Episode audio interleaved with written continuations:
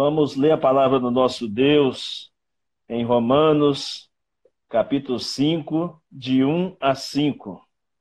Né? Romanos, capítulo 5, de 1 a 5 é o texto de nossa meditação nessa noite. E isso que acabamos de cantar realmente tem tudo a ver com o que nós vamos, tanto a primeira música quanto a segunda música, tem tudo a ver com o que vamos falar nessa noite com os irmãos. É, Romanos capítulo 5, de 1 a 5. Se você tiver uma Bíblia aí perto de você, abra, ou então simplesmente ouça a nossa leitura nessa noite aqui. A palavra de Deus nos diz: Justificados, pois, mediante a fé, temos paz com Deus por meio de nosso Senhor Jesus Cristo, por intermédio de quem obtivemos igualmente acesso pela fé a esta graça na qual estamos firmes e gloriamo-nos na esperança da glória de Deus. E não somente isto, mas também nos gloriamos nas próprias tribulações, sabendo que a tribulação produz perseverança, e a perseverança produz experiência. E a experiência, esperança. Ora, a esperança não confunde, porque o amor de Deus é derramado em nosso coração pelo Espírito Santo que nos foi outorgado. Amém. Então, essa é a nossa leitura bíblica de hoje, amados. E o tema da nossa reflexão nessa noite é Esperança que não traz confusão.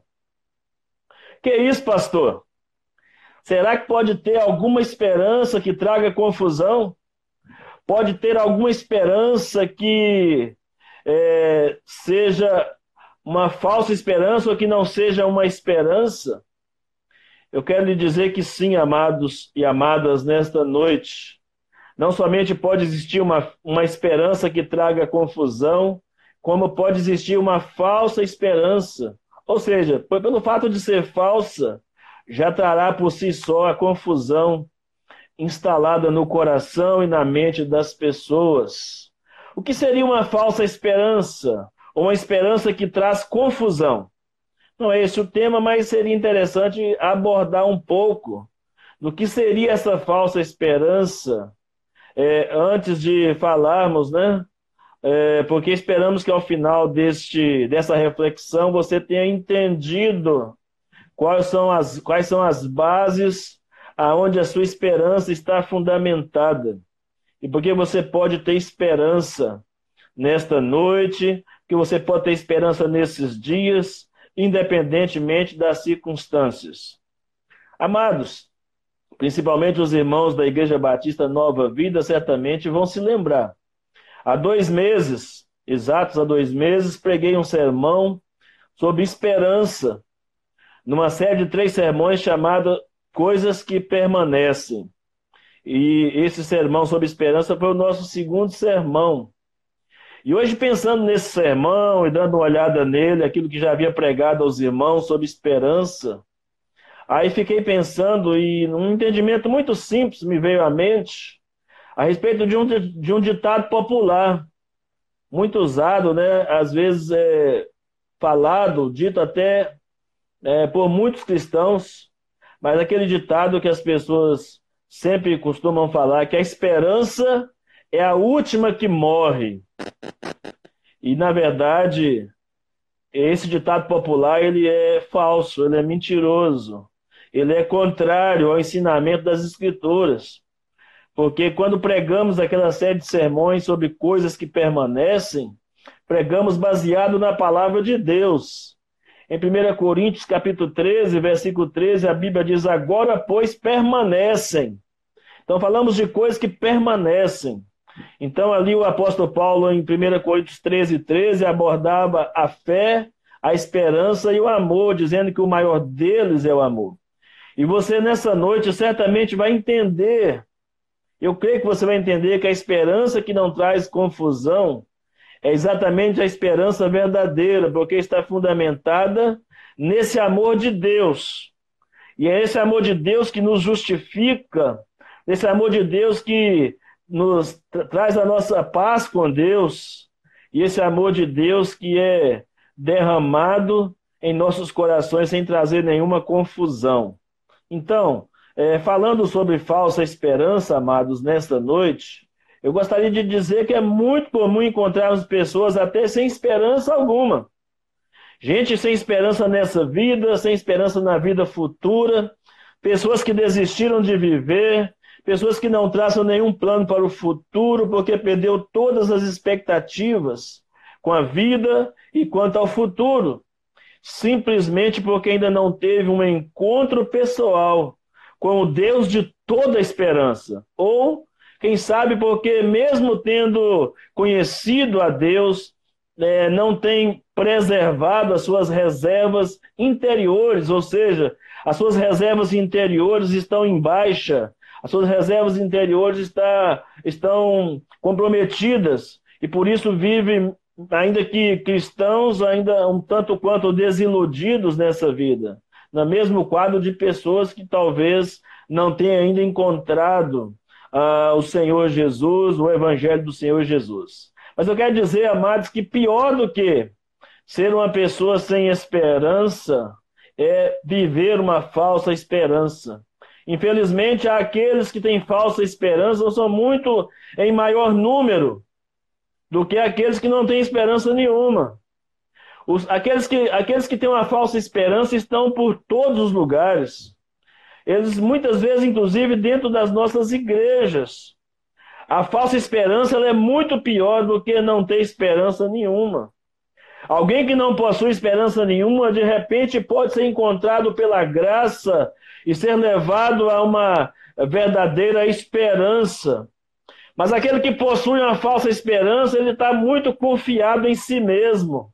Aquele que está confiado em sua falsa esperança, ele precisa, em primeiro lugar, ser derrubado do seu orgulho, da sua vaidade pessoal.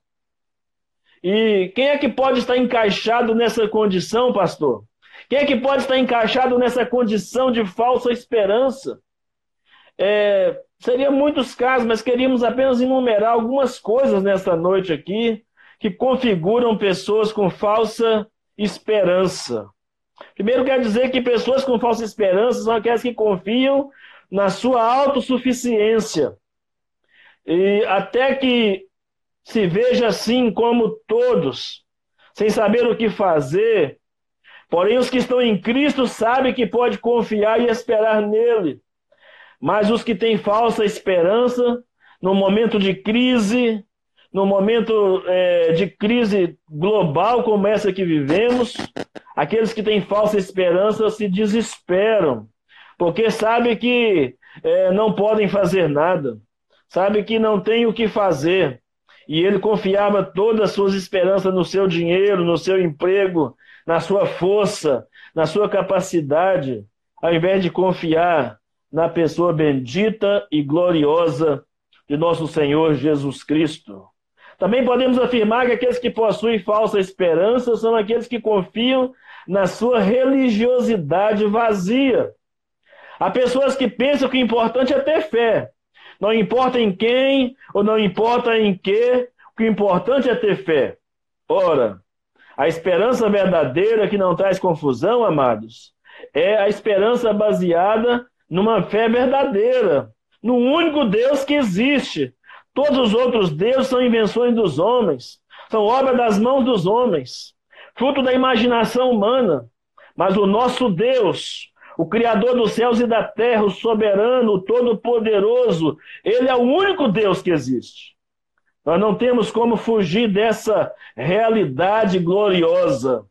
Quer você creia ou quer não, Ele é Deus, Ele é soberano, Ele é capaz. O céu não está abalado com essa crise, o céu está em ordem. Glória a Deus por isso. Ele está assentado no seu alto e sublime trono, como falei hoje pela manhã, e de lá controla todo o universo. Deus não está em desespero. E aqueles que estão em Cristo Jesus também não precisam se desesperar. Pode ter uma esperança que, que não traga confusão, mas sim que traga paz e serenidade no seu coração. Aquele, aqueles também que acham que pode fugir dos seus problemas, podem fugir da, da sua realidade, do próprio Deus, afundando-se nos seus vícios, sejam eles bebidas, cigarros, drogas, sexo, sejam lá quais forem. Também são pessoas que possuem uma falsa esperança. Há também aqueles que acreditam ah, numa religião sem Cristo. Esses também possuem falsa esperança, porque não existe religião sem Cristo. Religião é exatamente o ato de Deus nos reconciliar em Cristo, nos religar na pessoa de Cristo com o Deus Altíssimo, com o Deus soberano. Então, é, qualquer pretensão humana de ter uma religião sem Cristo é pura frustração, ilusão e uma falsa esperança. E há ainda aqueles que, embora cristãos, embora frequentadores de uma igreja, acreditam ou acham que pode viver uma vida de pecados sem que eles, sejam eles quais forem, sem que eles lhes tragam nenhum tipo de consequência. Terrível ilusão. Quem achar que pode viver uma vida de pecados uh, é uma falsa esperança e uma terrível ilusão. Enfim, depois de dita essas coisas sobre falsa religião, falsa esperança e do sem esperança, eu quero compartilhar com você, amado, nesta noite, em nome de Jesus, eu quero compartilhar com você esta noite uh, sobre a esperança, em que se fundamenta a esperança que não traz confusão. Em primeiro lugar, amados, eu quero dizer nessa noite, com toda a convicção do meu coração, que a esperança que não traz confusão só pode ser experimentada por quem já foi justificado por Jesus. O primeiro versículo do texto que nós lemos, Romanos 5, 1. A palavra de Deus diz: Justificados, pois, mediante a fé, temos paz com Deus, por meio de nosso Senhor Jesus Cristo. O fundamento da esperança, amados, o fundamento da esperança é a paz com Deus. E a paz com Deus só pode ser experimentada por alguém que foi ou que é justificado em Cristo Jesus. Quando por um ato declaratório de Deus, da soberania de Deus, quando Deus, através da sua ação salvífica em Cristo Jesus, em nosso lugar, nos torna, nos faz reconciliados com Deus. Os versos 10 e 11 do mesmo capítulo 5 de Romanos diz: Porque se nós, quando inimigos, fomos reconciliados com Deus, mediante a morte do seu filho, muito mais estando já reconciliados, seremos salvos pela sua vida. E não apenas isso, mas também nos gloriamos em Deus, por nosso Senhor Jesus Cristo, por intermédio de quem recebemos agora a reconciliação. Então, por que, que nós afirmamos que o fundamento da esperança é a paz com Deus? Porque a paz com Deus, amados e amadas nesta noite, a paz com Deus é mais do que um sentimento. A paz com Deus é fruto de um relacionamento, de um relacionamento que foi restaurado com Cristo ou em Cristo com Deus. A paz com Deus não é simplesmente uma mudança de sentimento, de repente eu estava aflito, de repente eu estava ansioso, e de, como que num passe de mágica, de repente eu agora me tornei pacífico ou, ou tive paz no coração. Não. A paz, ela é fruto não de uma mudança de sentimentos. A, a paz é fruto de a mudança do nosso relacionamento, do nosso comportamento, nosso relacionamento com Deus. Por quê?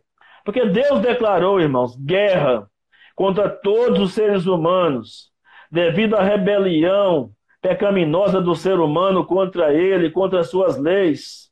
E nesse tempo agora que nós estamos vivendo, é uma das coisas que a gente menos ouve falar é falar sobre a questão do pecado, dos estragos que o pecado faz na humanidade.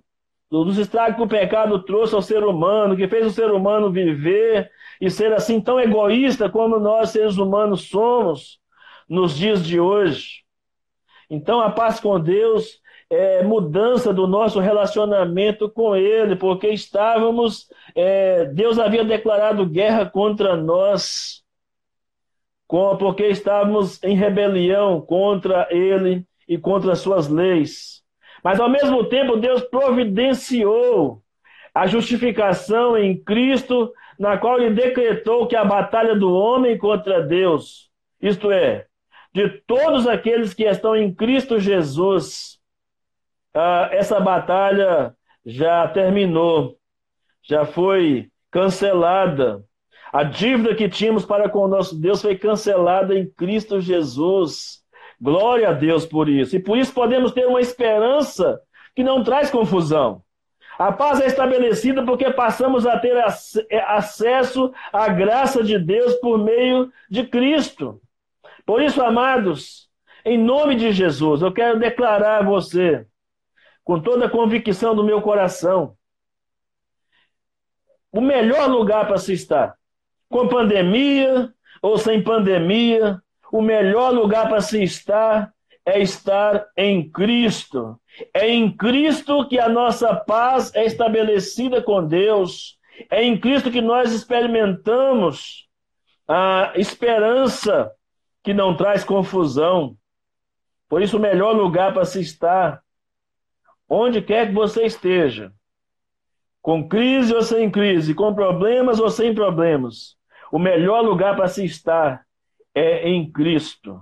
Em Cristo é que nós encontramos paz, segurança e esperança. E essa graça é que nos mantém firmes, confiantes, é isso que, é isso que significa, é isso que significa o que Paulo diz no texto né, do versículo 1. E, ah, e no versículo 2, é, né, especificamente o versículo 2, ele diz: na, Esta graça na qual estamos firmes e gloriamos-nos na esperança da glória. Irmãos, isso tem implicações o que Paulo está dizendo aqui tem implicações para o aqui e agora, quando em nós, os que cremos, o mundo pode ver a glória de Deus. Que coisa extraordinária, amados, que coisa fantástica essa, de poder a glória de Deus ser manifestada em nós e através de nós, porque nos gloriamos pela graça de Deus de podermos ter essa esperança da glória de Deus. Mas isso também tem implicações no já. Não sei se você já ouviu essa expressão, já, mas ainda não. Que nada mais, nada menos é do que a nossa esperança, a nossa expectativa da glória vindoura de Cristo Jesus, nosso Senhor. Então, em primeiro lugar, a, a esperança que não traz confusão só pode ser experimentada por quem já foi justificado por Cristo Jesus, nosso Senhor. Romanos capítulo 5, versículo 1. A segunda coisa que quero deixar para você, amado, nessa noite, é que a paz que não traz confusão passa também por um processo. A paz que não traz confusão, ela se inicia com um, com um ato declaratório de Deus, de nos justificar em Cristo Jesus e nos trazer de novo reconciliados com o Pai. Mas essa paz também passa por um processo. Essa paz passa por etapas. E a partir do verso 3, o apóstolo Paulo começa a apresentar essas etapas. Em primeiro lugar, ele diz que nós devemos nos gloriar nas próprias tribulações.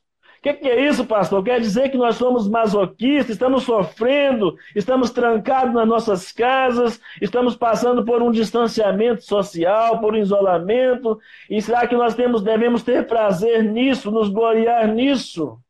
Não é nada disso, irmãos. Nós não somos masoquistas, nós não somos como aqueles que agradam da dor. Nós também não somos impassíveis, nós não negamos o sofrimento, não negamos a angústia, Não negamos a nossa vontade de novamente estarmos unidos, reunidos, de termos o congraçamento, a comunhão. É bem verdade que a igreja não é o templo, mas nós somos igreja. E como igreja nós temos vontade de nos reunir, de nos encontrarmos uns com os outros. Mas o apóstolo Paulo diz que devemos nos gloriar. É, e se devemos nos gloriar nas próprias tribulações, se tem um tempo que não é para murmuração, é esse tempo em que nós estamos vivendo. Porque quem murmura insurge contra Deus. Murmuração é algo terrível. É preciso que você entenda que os dias que estamos passando, o sofrimento pelo qual estamos passando, ele é proposital. Não acontece nada sem propósito de Deus. As consequências dessas tribulações que estamos passando nesses dias serão eternas. As consequências desses dias vão, vão forjar em nós, aqueles que creem, o caráter de Cristo. Vai nos aperfeiçoar na fé. Vai nos ensinar de verdade o que é reino de Deus. O que é viver no reino de Deus. O que é viver para a glória de Deus. Então o cristão não olha para a vida. Nós, como cristão, nós não olhamos para a vida com uma visão romântica, pessimista ou irreal. Nós não negamos a existência da dor e do sofrimento, mas também não murmuramos pela existência deles. A segunda coisa que o apóstolo Paulo destaca no texto, está no verso 3 também, ele diz: Sabemos que a tribulação produz perseverança. Olha só, a tribulação, Paulo está dizendo que a tribulação é mestra, a tribulação é professora, ou professor, né?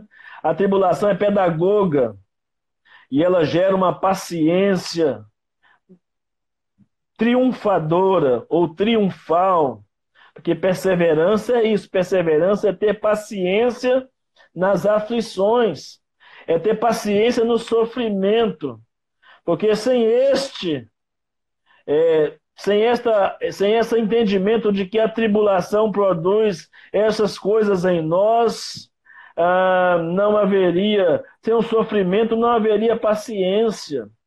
A, a paciência nasce, brota exatamente do sofrimento. Então nós estamos sendo o que? Provados. Nós estamos sendo passar, nós estamos passando pela bigorna ah, do sofrimento, estamos sendo é, talhados, estamos sendo lapidados por isso. E Paulo diz então que o sofrimento é não apenas o caminho da glória, mas é também o caminho da nossa maturidade espiritual. São grandes lições que você e eu estamos tendo a chance, a oportunidade de aprender nesses dias. Não perca essa oportunidade, irmãos. Em família, no seu a sós com Deus, não perca essa oportunidade de crescer na graça e no conhecimento do Senhor Jesus Cristo. Jesus Cristo. A terceira coisa que aprendo aqui com o apóstolo Paulo é que ele diz que a perseverança, no verso 4, a perseverança produz experiência. E é exatamente isso, dentro desse contexto. Paulo está trabalhando tudo dentro desse contexto que nós estamos falando aqui. A palavra experiência significa literalmente algo provado e aprovado. Tem gente que fala que é velho, ou que é idoso, ou que é crente há muitos anos, mas não tem experiência com Deus. Porque não foi provado e não foi aprovado, ou se foi provado, foi reprovado na prova que foi colocada, que lhe foi imposta. Então, experiência significa algo que foi provado e aprovado. Essa palavra é muito usada para descrever um metal que é submetido ao fogo do cadinho, com o propósito de remover as impurezas, tirar tudo que não presta e torná-lo um metal puro, legítimo, verdadeiro. A palavra, então, experiência, traz para nós, amado, o significado é, de um caráter provado e aprovado por Deus, no contexto do que Paulo está dizendo aqui. E por último, aqui, Paulo diz que Sabemos que a experiência produz esperança, na parte A do versículo 5.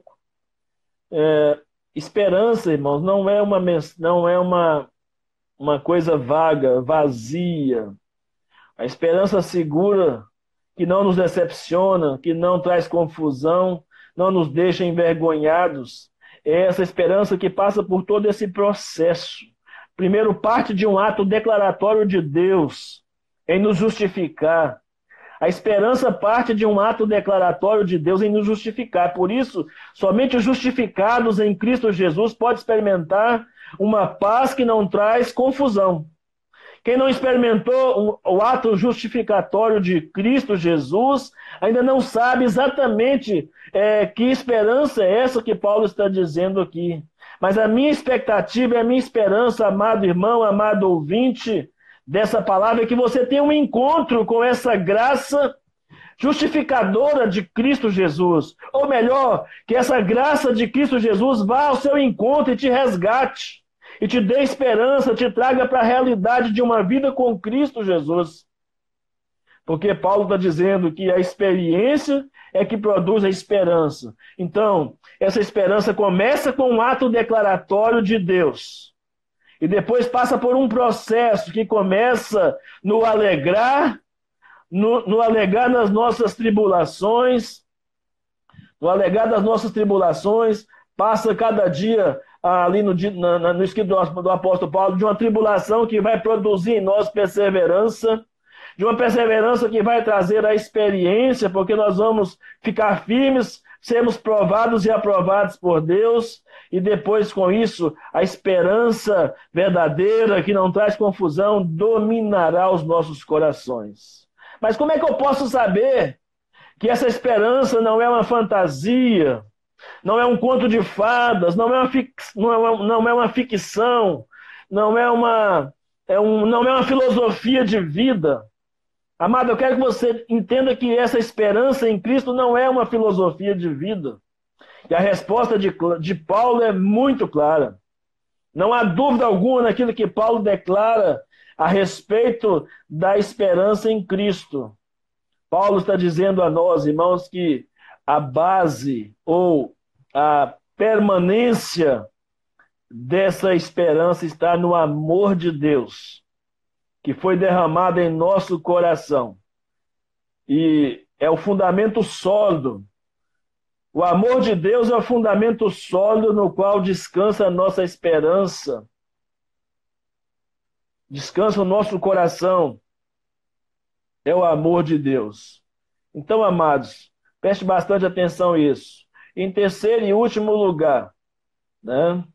a esperança que não traz confusão, ela é perpetuada em nossos corações, porque o amor de Deus foi derramado em nossos corações por meio da pessoa bendita de nosso Espírito, do Espírito Santo de Deus, de Jesus Cristo por meio do Espírito Santo. A Bíblia diz que Deus derramou o seu amor em nossos corações através do Espírito Santo. A parte B do versículo 5 porque o amor de Deus é derramado em nosso coração pelo Espírito Santo que nos foi outorgado. Ou seja, a, a justificação não é apenas um ato jurídico de Deus feito no céu.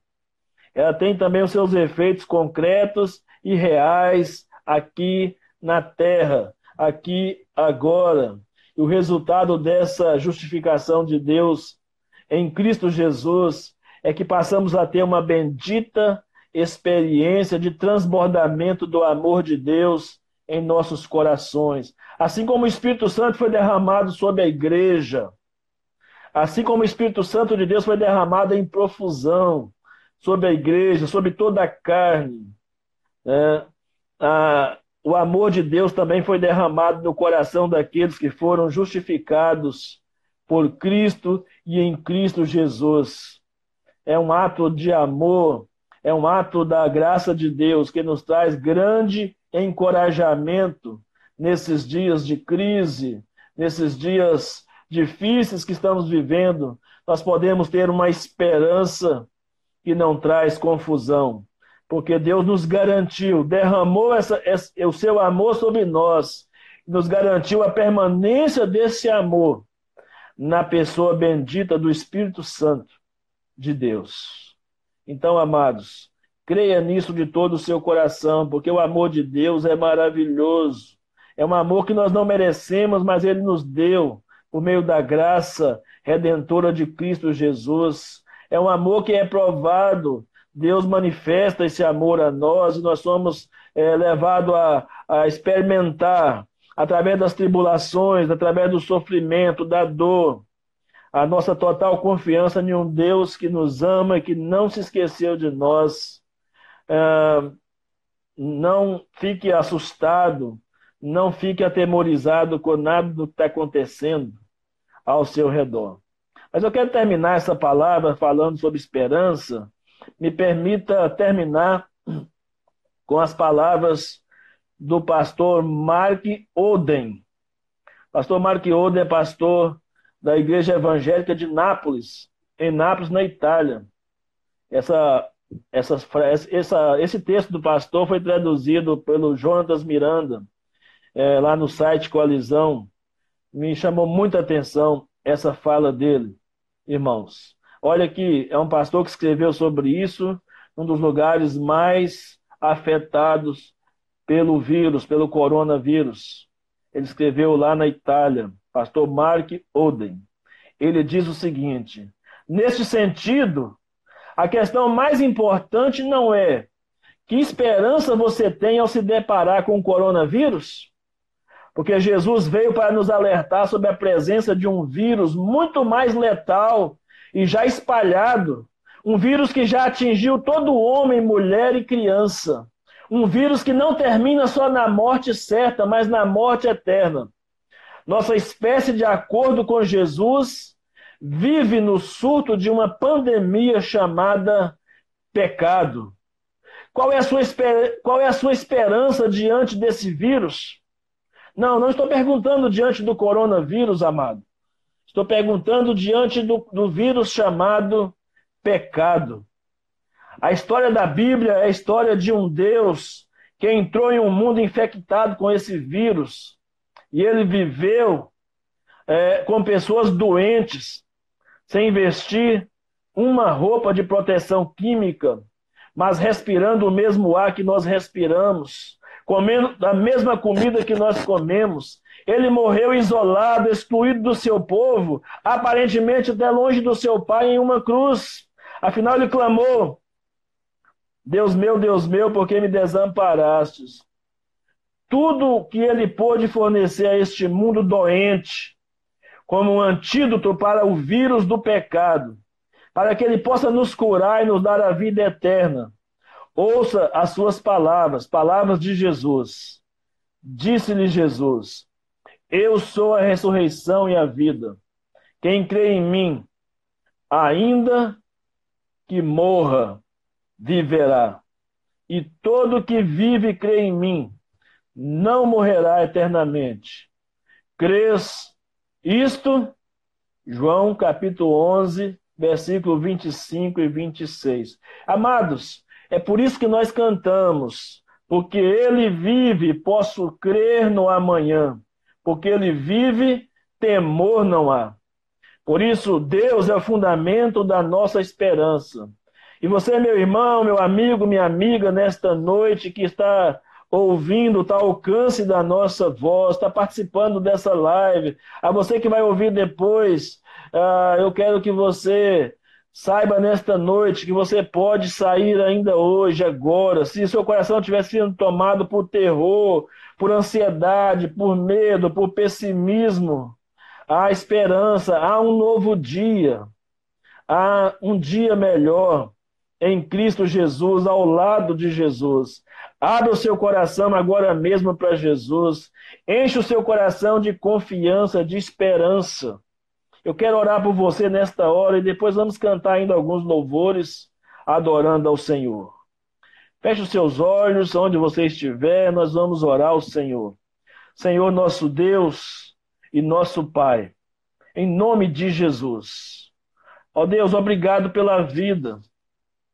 Obrigado pela dor, pelo sofrimento, por tudo isso está acontecendo no mundo, ó Pai. A, tua palavra diz: devemos dar graças ao Senhor em tudo.